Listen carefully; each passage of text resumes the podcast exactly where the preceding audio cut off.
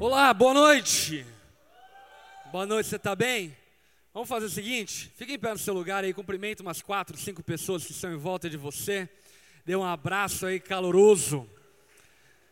E lembre-se que isso não é chatice de pastor, mas isso é um mandamento bíblico. Saúdem uns aos outros.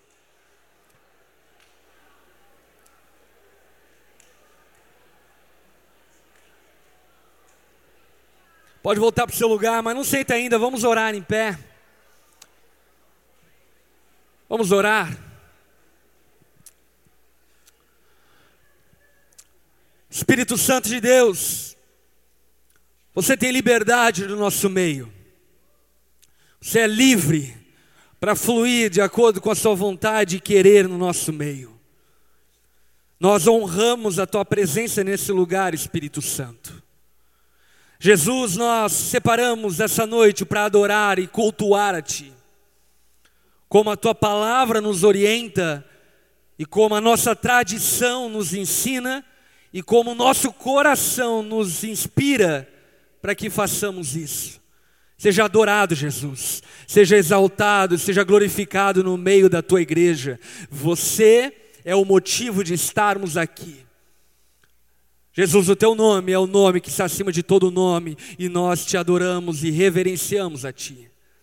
Por sua graça e misericórdia, alcança-nos nessa noite com o entendimento da sua palavra, para que a partir do entendimento que obtivermos por meio da sua palavra, possamos ser transformados e agradáveis a ti. Não queremos, ó Pai, viver uma religião oca e vazia, mas queremos e desejamos, de fato, crescer em intimidade, em relacionamento contigo. Por isso, Jesus, quebra as barreiras do nosso coração endurecido, quebra as barreiras da nossa mente volátil, liberta-nos do espírito dessa era, liberta-nos, ó Pai, dessa geração adúltera, para que possamos de fato viver de modo agradável a Ti. Nós clamamos a Ti, Jesus, dá-nos discernimento, dá-nos clareza de tudo aquilo que vamos ouvir, para a glória do Seu nome que nós oramos, no nome de Jesus. Amém e amém. Amém? Pode sentar. Hoje é o último dia do tema reverso, foram oito semanas corridas até aqui aonde nós tratamos diversas coisas a respeito da vida em igreja. E de verdade, eu saio com a impressão desse tema que nós, como igreja, coletivamente estamos saindo melhores do que quando entramos. Quantos aqui concordam comigo? Eu acredito que crescemos coisas que eram necessárias crescer, mas eu acredito muito que tudo aquilo que Deus colocou em nós durante esse tempo são sementes que ainda irão dar fruto no tempo devido e na estação correta. Por isso eu te encorajo a guardar no teu coração tudo aquilo que você ouviu durante esse tempo e principalmente não se faça necessário você ouvir novamente essas verdades, mas que essas verdades definitivamente possam te transformar para toda a eternidade. Amém?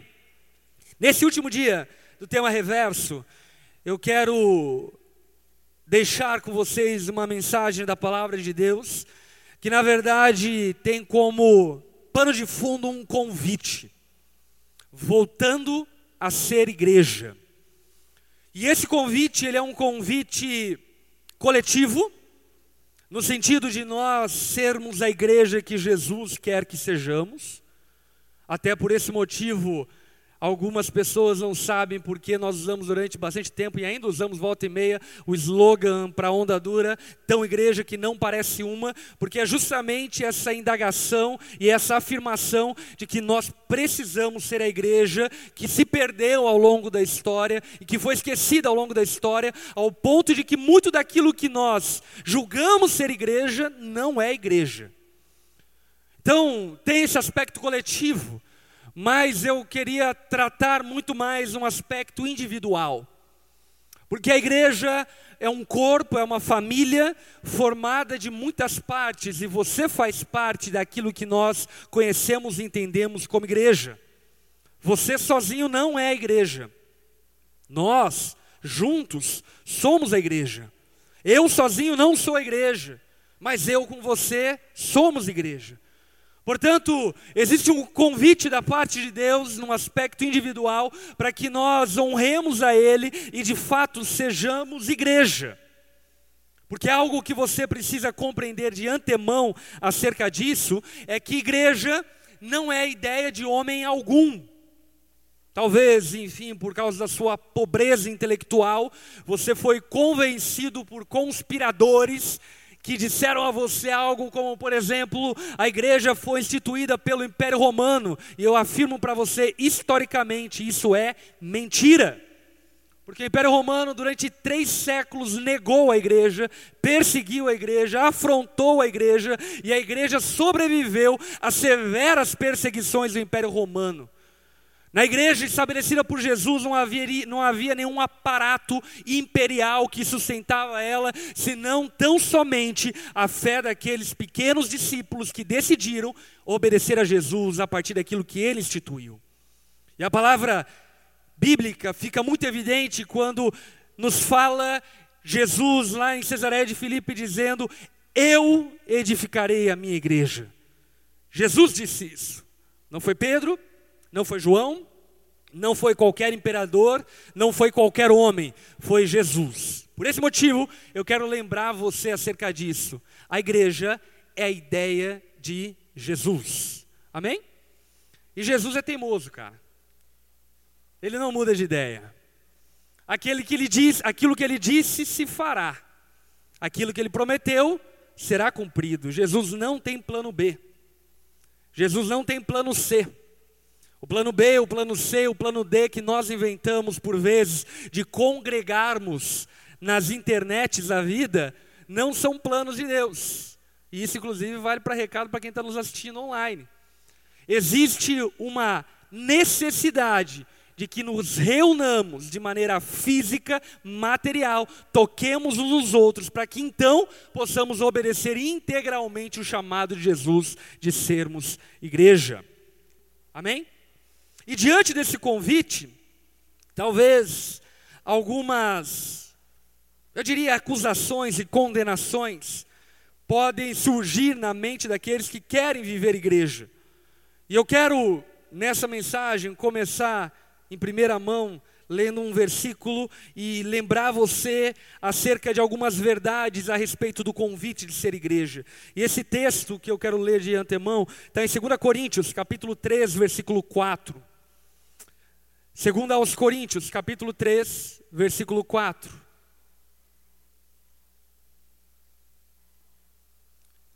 Aonde a palavra nos diz: Tal é a confiança que temos diante de Deus por meio de Cristo. Não que possamos reivindicar qualquer coisa com base em nossos próprios méritos. Repita comigo: eu não posso reivindicar nada com base nos meus méritos. Ok? Mas a nossa capacidade vem de Deus. Da onde vem a nossa capacidade? De Deus. Não são nossos méritos, é provisão e graça de Deus. Não é a nossa capacidade, mas é a capacidade que Deus nos dá. E talvez você se sinta imerecedor, despreparado, e desqualificado para ser igreja. E eu quero dizer para você que é verdade tudo isso. Você é imerecedor e você não é qualificado para honrar Jesus, assim como eu também não sou. Mas nós não nos reunimos como igreja e não obedecemos a Jesus baseado nos nossos méritos mas nos reunimos como igreja e somos igreja baseado nos méritos e na capacidade de Cristo. Por esse motivo, eu quero fazer algumas afirmações libertadoras a respeito desse sentimento de desqualificação que pode estar te impedindo de ter um relacionamento com Deus e, como consequência, com a igreja. E a primeira afirmação que eu quero fazer a você é: Deus não chama aqueles que merecem. Deus não chama aqueles que merecem. Sabe, nós não devemos fazer por merecer para que sejamos chamados por Deus. Nós somos chamados por Deus porque Ele merece adoração e se Ele nos chamou, cabe a nós dizer sim a esse chamado.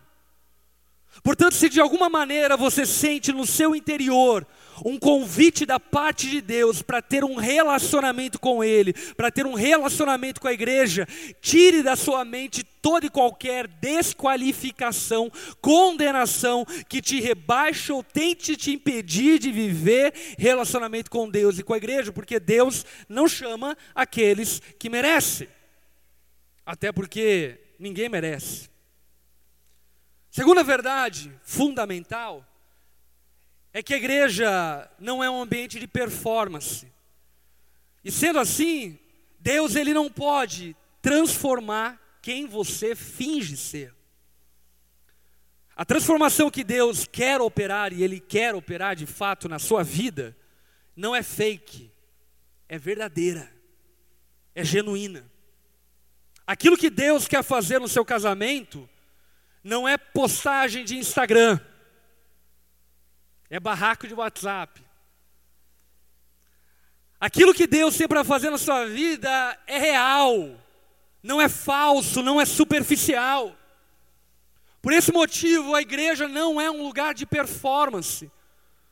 Obviamente que aqueles que são despreparados para usufruírem e viverem o chamado, por exemplo, da liderança na igreja, não devem exercer, mas não por causa de alguma condenação, mas pelo fato de que essa pessoa ainda precisa ser tratada e o trato de Deus, ele não está fundamentado e baseado em hipocrisia. Igreja não é um lugar de hipocrisia, igreja é um lugar para você ser quem você é. Deus não pode transformar quem você finge ser. Terceira verdade, você é exatamente quem Deus fez. Você não é um erro. Você não é um erro histórico. A palavra diz que você nasceu exatamente no tempo que Deus havia determinado. Você não é um erro geográfico. A palavra fala que você nasceu exatamente na geografia que Deus queria que você nascesse. E você não é um, um acidente genético. Você foi planejado ter sido no ventre da sua mãe, como a palavra mesmo diz. Portanto, você é exatamente quem Deus quer que você seja. É verdade que por vezes nós nos acostumamos com quem nós não somos. Mulheres entendem melhor disso. Por exemplo, você vai lá e pinta seu cabelo platinado, brancão, loiro. Fica dois, três anos de loiro. Passado esse tempo, aí você decide então voltar à cor original do seu cabelo. Cor de burro quando foge. E aí então as pessoas olham para você e normalmente o que, que elas dizem? Não combina com você. Por quê? Porque você se acostumou tanto em ser quem você não é, que você acha que aquilo que você se tornou é o que você é. E eu preciso dizer para você que Jesus te criou de maneira perfeita. E todas as imperfeições que existem na tua vida não fazem parte do plano original de quem você é. Porque você é exatamente quem Deus quer que você seja. Quarta verdade, Deus nos amou primeiro, quando ainda éramos pecadores. Você não precisa mostrar uma performance para Deus para que Ele te ame. Até porque a nossa performance para Deus, para tentar conquistar o amor dEle, na verdade, só atrai a ira dEle e a indignação. Porque Deus sabe da nossa incapacidade, Deus sabe das nossas imperfeições, Deus sabe a respeito dos nossos pecados, e ainda assim Ele nos amou. E que na verdade, que serve de consolo para você que talvez esteja se relutando a ter um relacionamento com Deus, é essa. Deus não nos ama porque seremos melhores. Ele nos ama e por isso seremos melhores. Isso é muito importante, porque muitos pensam que Deus ele tipo investiu em nós. Ah, vou dar uma, uma bola para aquele lá, para vai que ficar bom algum dia, né? E não. Deus nos amou sendo quem nós éramos. E o amor dele nos constrange de tal forma que somos transformados. Por esse motivo, trazendo essas cinco verdades, o que eu quero dizer e afirmar para você que qualquer desqualificação, condenação, desprezo próprio, baixa autoestima não são motivos para você não ter um relacionamento com Deus e para você não viver com a igreja. Amém? Dito isto, abra a tua Bíblia agora em 2 Coríntios capítulo 8, que agora de maneira mais expositiva eu quero retratar e relatar algumas verdades bíblicas ao seu coração. 2 Coríntios, capítulo 8, versículo 1.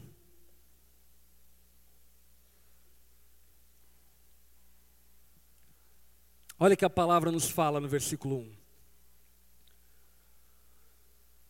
Agora, irmãos, queremos que vocês tomem conhecimento da graça que Deus concedeu às igrejas da Macedônia. Paulo estava falando com a igreja de Corinto, para que a igreja de Corinto soubesse acerca do favor e da graça que a igreja da Macedônia havia recebido. Qual graça? No meio da mais severa tribulação, a grande alegria e a extrema pobreza deles transbordaram em rica generosidade. Pois dou testemunho de que eles deram tudo quanto podiam, e até além do que podiam, por iniciativa própria, eles nos suplicaram insistentemente o privilégio de participar da assistência aos santos. Repete comigo assim: o privilégio de participar. E não somente fizeram o que esperávamos, mas entregaram-se primeiramente a si mesmos, ao Senhor, e depois a nós, pela vontade de Deus. Esse retrato e esse relato do apóstolo Paulo para a igreja de Corinto, acerca da igreja da Macedônia, nos chama demais a atenção. Porque o apóstolo Paulo está falando acerca dessa graça de poder ser parte da igreja essa graça de poder pertencer a algo, essa graça de se fazer participante da família de Deus. E isso me arremete, inclusive, à parábola conhecida do filho pródigo.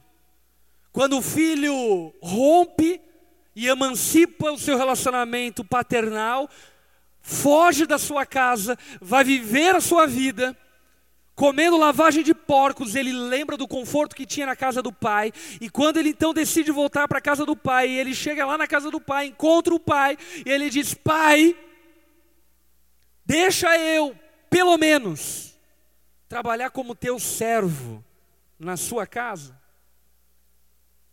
que já seria de grande favor para mim, já seria de grande ajuda, de grande compaixão, de grande misericórdia.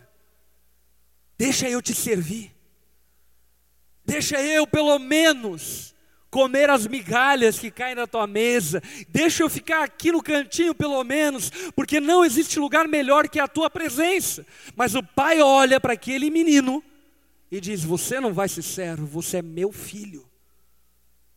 Pega a capa, pega o anel, pega as sandálias e vamos celebrar, porque meu filho voltou a casa. Mate o cordeiro, porque existe festa. O meu filho voltou a casa. Você está entendendo?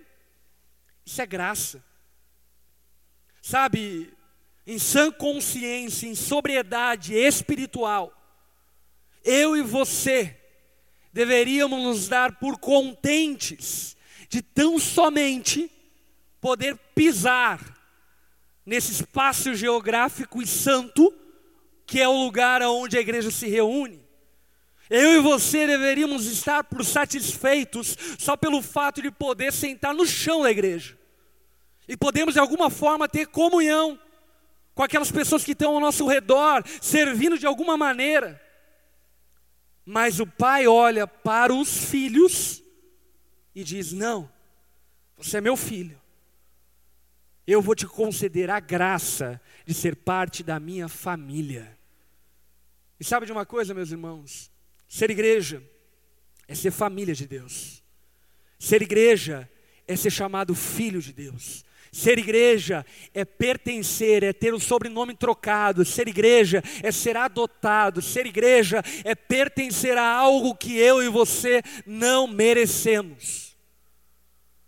Não merecemos. E a igreja da Macedônia compreendeu aquilo. E a pergunta e o questionamento que eu lhe faço é: por que, que ela compreendeu aquilo? Ela compreendeu aquilo porque ela sabia do seu estado de miséria. E por vezes nós olhamos arrogantemente para a igreja, para Deus, porque pensamos que existe algum mérito em nós, e eu estou aqui para te lembrar nessa noite é que não existe nenhum mérito em você. Aquilo do qual eu e você merecemos é o inferno.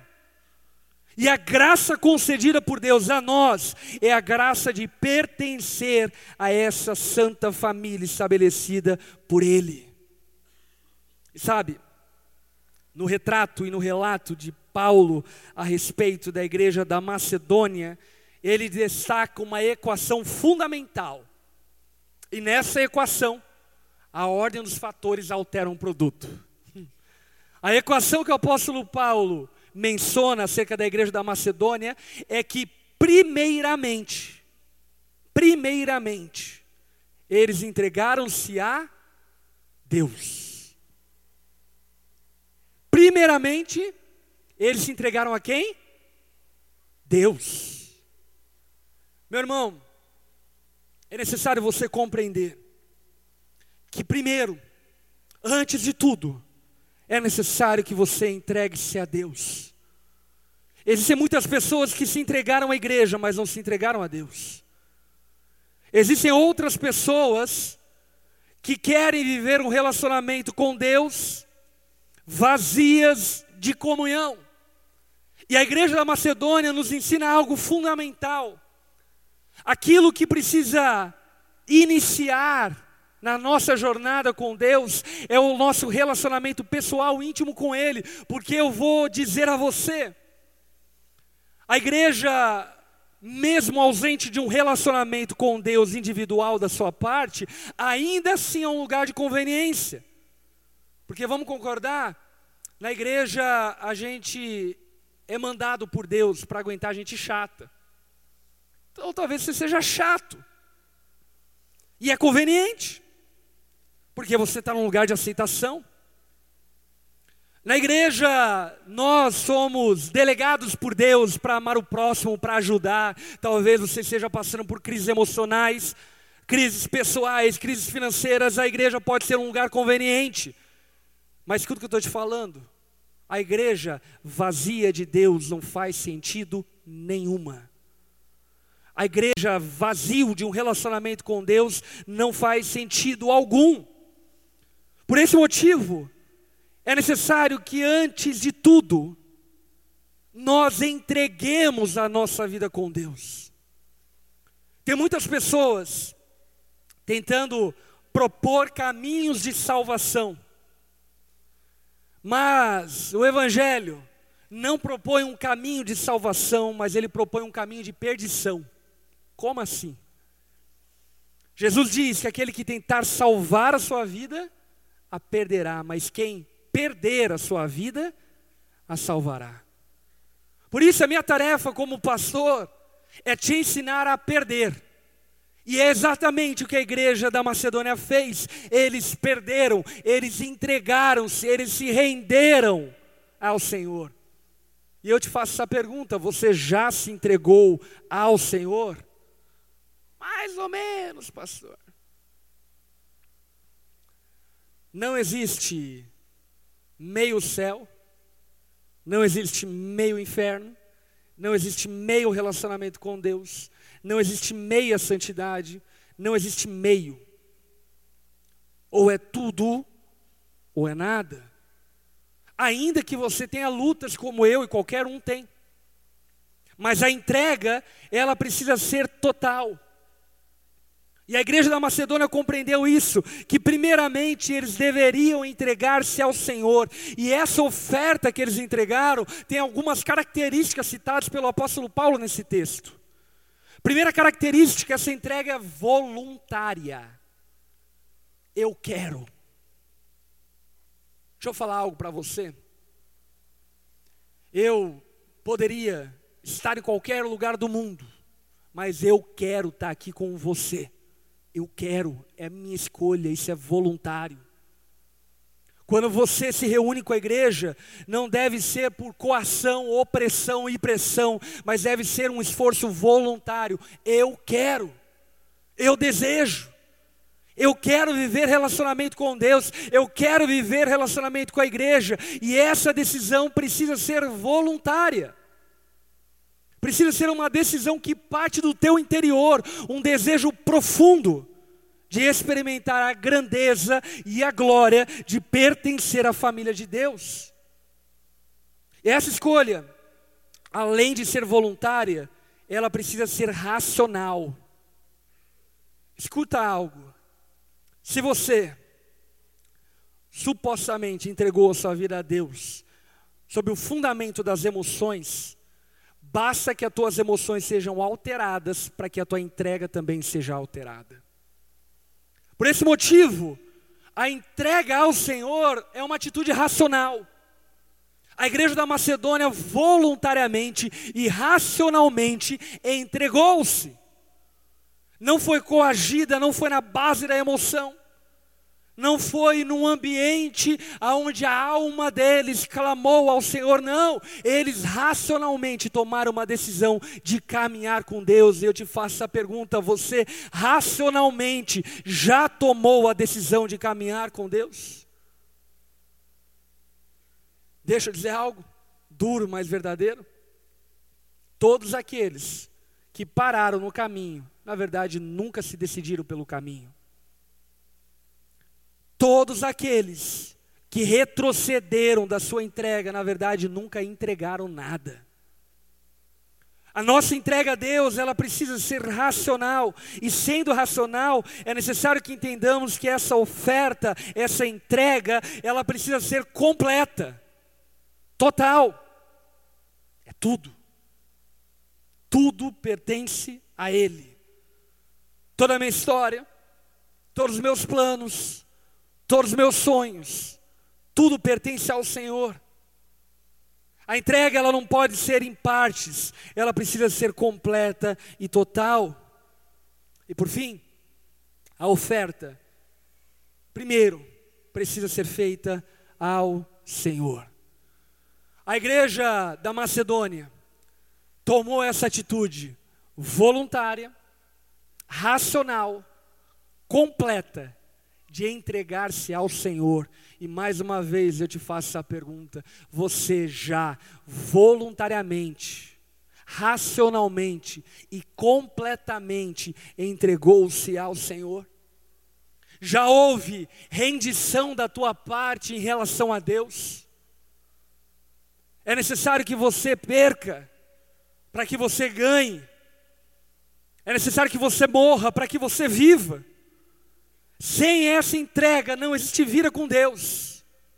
Sem essa renúncia do eu, não existe relacionamento com Deus. Mas a atitude da igreja da Macedônia nos ensina algo fundamental. Eles, primeiro, entregaram-se ao Senhor, e depois a nós, pela vontade de Deus. Repete-se comigo primeiro ao Senhor e depois à igreja, pela vontade de Deus. Preste atenção nessa expressão que Paulo menciona. A entrega foi a Deus. Mas para que essa entrega não seja hipócrita, mentirosa, falsa, é necessário materializar ela. E a materialização da minha entrega a Deus é entregar-se à igreja. Por isso, eu afirmo para você, mesmo que duramente, que aquele que afirma que se entregou a Jesus mas recusa-se a entregar-se à igreja. Ou é ignorante, que é uma possibilidade, ou é um impostor. Das duas, uma. Porque não existe possibilidade de relacionamento com Deus sem que esse relacionamento com Deus seja transferido para um relacionamento com a família de Deus. Acredite, meu irmão, não tem um céu só para você. Ah, esse aqui é o céu do João. Isso aqui é a mesa do Marcos, o banquete do Marcos. O banquete é da família, o céu é da família de Deus, e a casa de Deus é para todos os seus filhos. Portanto, necessariamente, receber Jesus como nosso Deus, aceitar a Deus como nosso Pai, necessariamente implica em aceitar esse jaguar que está do teu lado como teu irmão. E essa é a mais dura realidade, mas é a realidade. A entrega ao Senhor da igreja da Macedônia se demonstrou através de uma genuína entrega à igreja pela vontade de Deus. Escuta isso. É vontade de Deus que a igreja da Macedônia se entregasse à igreja. É vontade de Deus que eu e você nos entreguemos à igreja. E diante disso, eu quero propor e supor talvez algumas desculpas que as pessoas, não você, é claro, dá para não ser parte da igreja. Talvez a tua desculpa seja porque eu posso ser um cristão sem ela. E a pergunta que eu te faço é: você pode ser um cristão desobedecendo a Deus?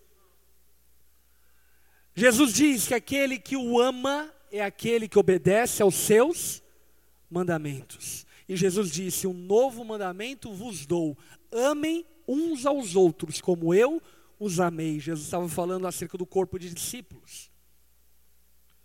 Portanto, se você se propõe a ter um relacionamento com Deus vazio de relacionamento com gente, vazio de relacionamento espiritual com gente, na verdade você é um mentiroso.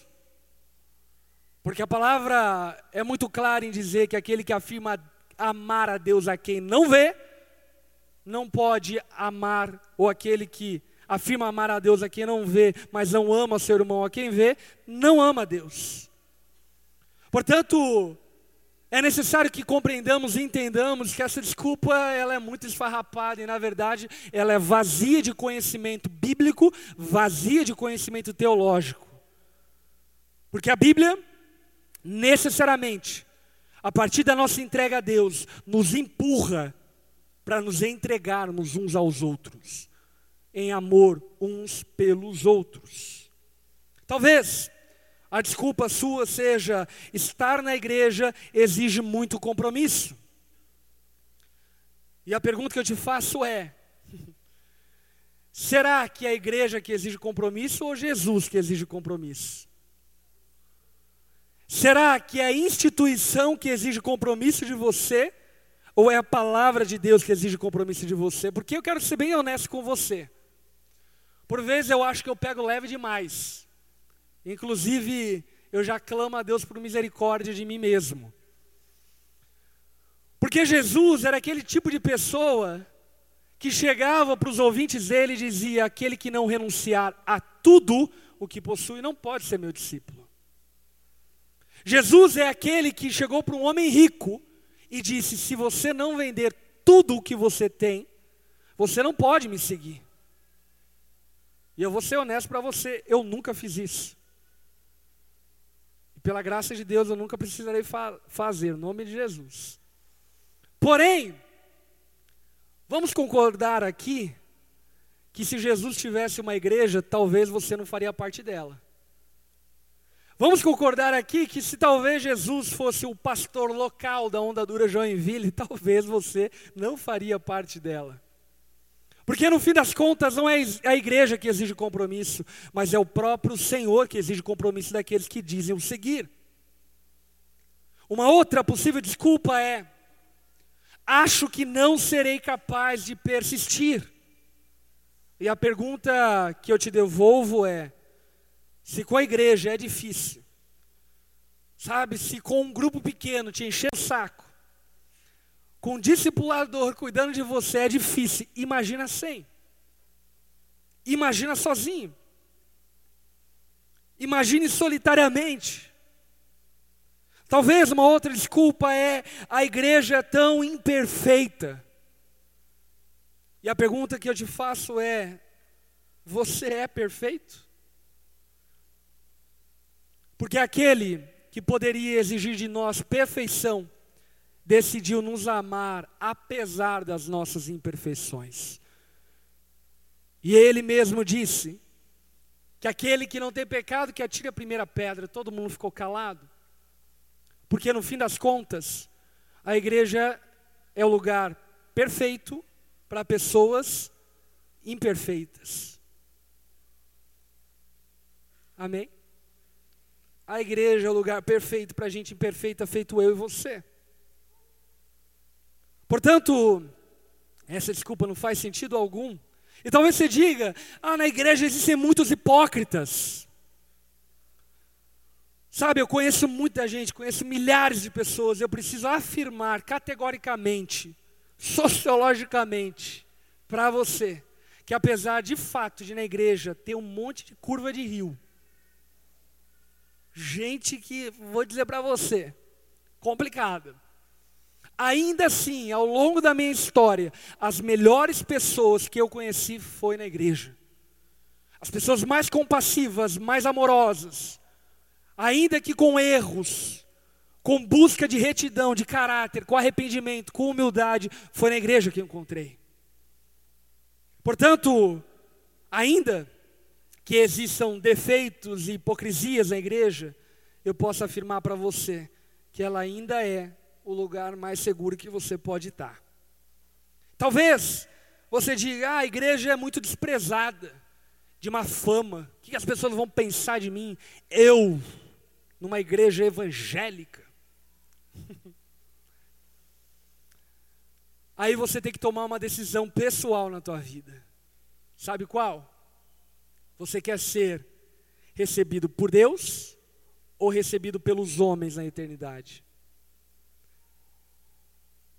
Porque Barrabás foi ovacionado pelo povo, mas Jesus foi desprezado pelo povo.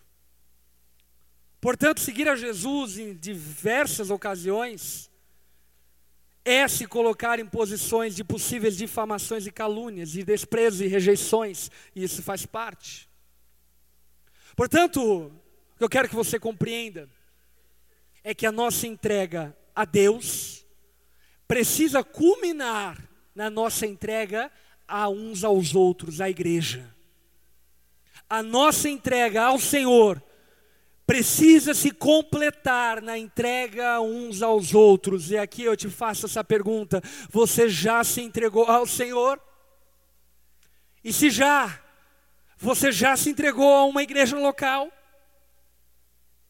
Porque a nossa entrega a Deus precisa se traduzir na entrega uns aos outros, na entrega à igreja. Por isso existe um convite da parte de Deus para que nós sejamos igreja. E caminhando para a reta final, eu quero ler agora o versículo 6 do mesmo capítulo de 2 Coríntios, capítulo 8, aonde o apóstolo Paulo nos diz: Assim recomendamos a Tito que assim como ele já havia começado, também completasse esse ato de graça da parte de vocês. Todavia, assim como vocês se destacam em tudo, preste atenção nesse tom aqui de Paulo, porque é muito importante. Ele vai dizer que a igreja de Corinto se destacava em tudo. O que, que é tudo para Paulo em relação à visão que ele tem da igreja? Paulo vai dizer: vocês se destacam na fé, na palavra, no conhecimento, na dedicação completa e no amor que vocês têm por nós, destaquem-se também no privilégio de contribuir. Não estou dando uma ordem, mas quero verificar a sinceridade do amor de vocês. Comparando com a dedicação dos outros. Sabe, meus irmãos, esses pontos citados pelo apóstolo Paulo, nós podemos usá-los e entender eles como o raio-x de uma igreja saudável.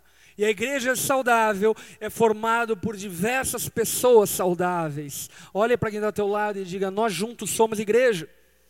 E se você está mal, eu estou mal. Você está entendendo? Espiritualmente, Jesus nos chama de corpo. E nesse corpo, se um sofre, todos sofrem.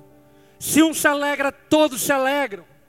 Portanto, a saúde da nossa igreja local, Onda Dura Joinville, é concernente, é proveniente das nossas saúdes individuais.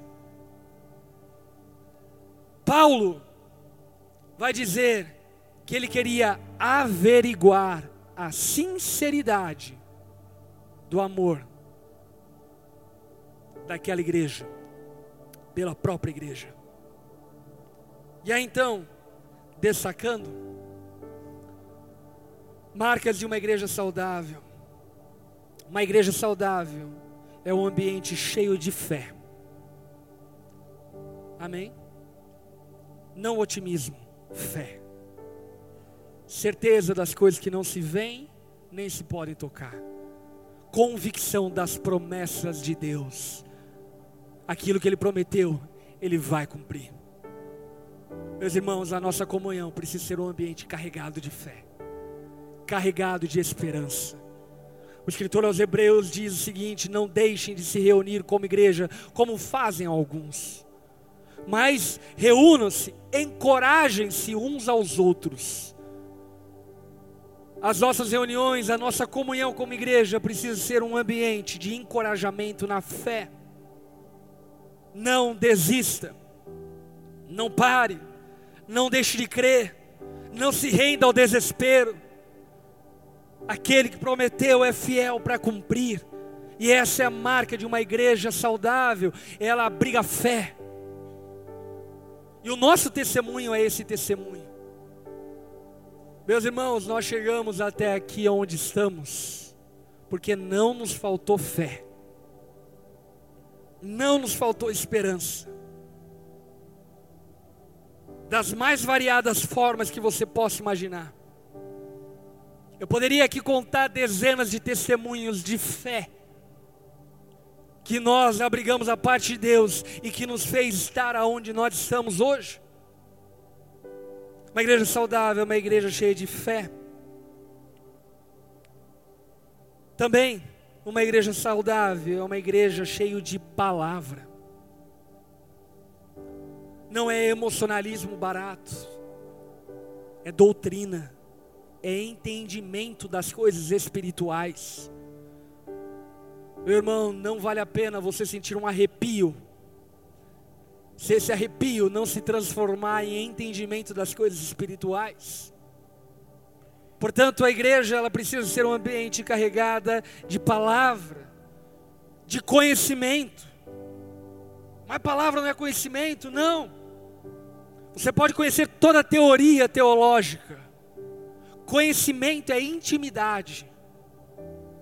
Você pode pegar a CNH da minha esposa, puxar o histórico escolar dela, os antecedentes criminais, mas se você não sentar com ela e não se relacionar com ela, você pode conhecer ela teoricamente, mas o conhecimento prático vem de relacionamento. Portanto, a igreja precisa ser esse ambiente de conhecimento de Deus, de relacionamento e intimidade com Ele. Uma igreja saudável é uma igreja cercada de serviço. Você não foi chamado para ser uma sanguessuga, amém? Nós conversamos isso na semana passada. Deus tem um chamado para você. Ele tem um propósito na sua vida. A igreja precisa ser um lugar de comunhão, de amor uns com os outros. Não se dê por satisfeito ser um frequentador dos nossos cultos. Se entregue aos relacionamentos. Se entregue à comunhão. E por fim, a igreja precisa ser um lugar de oferta, de adoração, de louvor ao Senhor. Porque no fim das contas, nós não nos reunimos como igreja para a nossa glória, mas nos reunimos como igreja para a glória daquele que nos chamou para pertencermos à sua família. Amém? Sendo assim, eu quero te fazer um convite veemente nesse fim de tema reverso. E esse convite é: volte a ser igreja. Ou para alguns, seja igreja, que você nunca foi igreja. Talvez são algumas pessoas aqui entre nós que algum dia, há 20 anos atrás, quando eu era jovem, fazia parte da mocidade.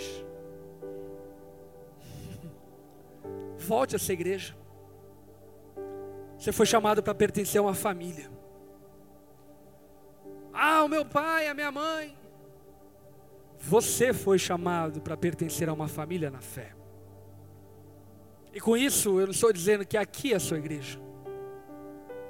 O que eu estou dizendo é que a sua fé e a sua entrega a Jesus precisa ser traduzido numa entrega aos irmãos, à igreja. E para outros, que talvez sejam completos leigos em relação à igreja, em relação à palavra de Deus. Talvez você esteja nos visitando há algum tempo, ou talvez hoje seja o seu primeiro dia. E aqui também eu te faço esse convite. Entregue-se ao Senhor. E depois viva a graça e o privilégio de viver igreja. Quantos aqui se consideram agraciados e privilegiados por ser igreja? É bom demais, né? No tempo das superficialidades, nós podemos fechar o pau juntos. No tempo dos esquecimentos, a gente é lembrado, a gente tem nome. No tempo onde as pessoas têm milhares de amigos numa rede social, mas não tem um amigo para comer brigadeiro, a gente tem um monte de amigo para comer brigadeiro. É um privilégio, cara. É um privilégio ser família um com o outro, ainda que com as imperfeições que existem, é um privilégio ser igreja. Por isso, o meu convite para você essa noite é esse: vamos ser igreja. Vamos ser igreja. Vamos ser a igreja que Jesus sonhou que nós seríamos. Baixe tua cabeça, feche seus olhos.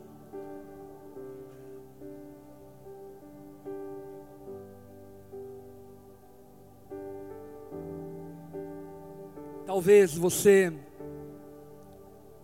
andou um tempo afastado, a quem do relacionamento com Deus e com a igreja. Ou talvez você nunca viveu um relacionamento com a igreja. E nessa noite eu quero te convidar a pertencer à igreja, a ser família a ser um irmão de uma família. Se você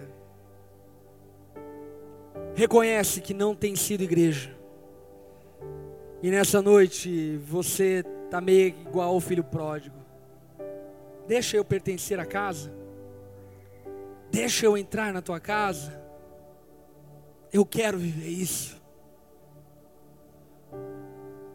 Se nessa noite você quer aceitar o convite de ser igreja conosco, eu queria te convidar a levantar uma das suas mãos no seu lugar. Se você reconhece que não tem sido igreja, e nessa noite você quer dizer: Eu quero ser igreja, eu quero pertencer. Amém. Amém. Amém.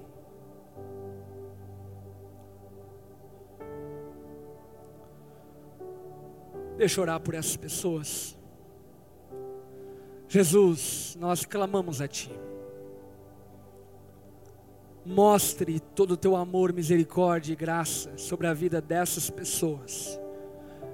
E seja lá quais forem os motivos pelo qual elas viveram a parte da Tua igreja, da Tua família durante tanto tempo, que nessa noite o Senhor possa as receber na Sua casa novamente como filhos amados. Que cada um deles, ó Pai, sinta o afago, o abraço, o amor, o consolo, a graça, a bondade do Senhor sendo derramada sobre a vida deles. Os abrace e os chama de volta para a sua casa, para o lugar da sua habitação, para o lugar da habitação da sua família. Nós oramos e colocamos a vida deles diante do Senhor dessa forma. Em nome de Jesus. Amém.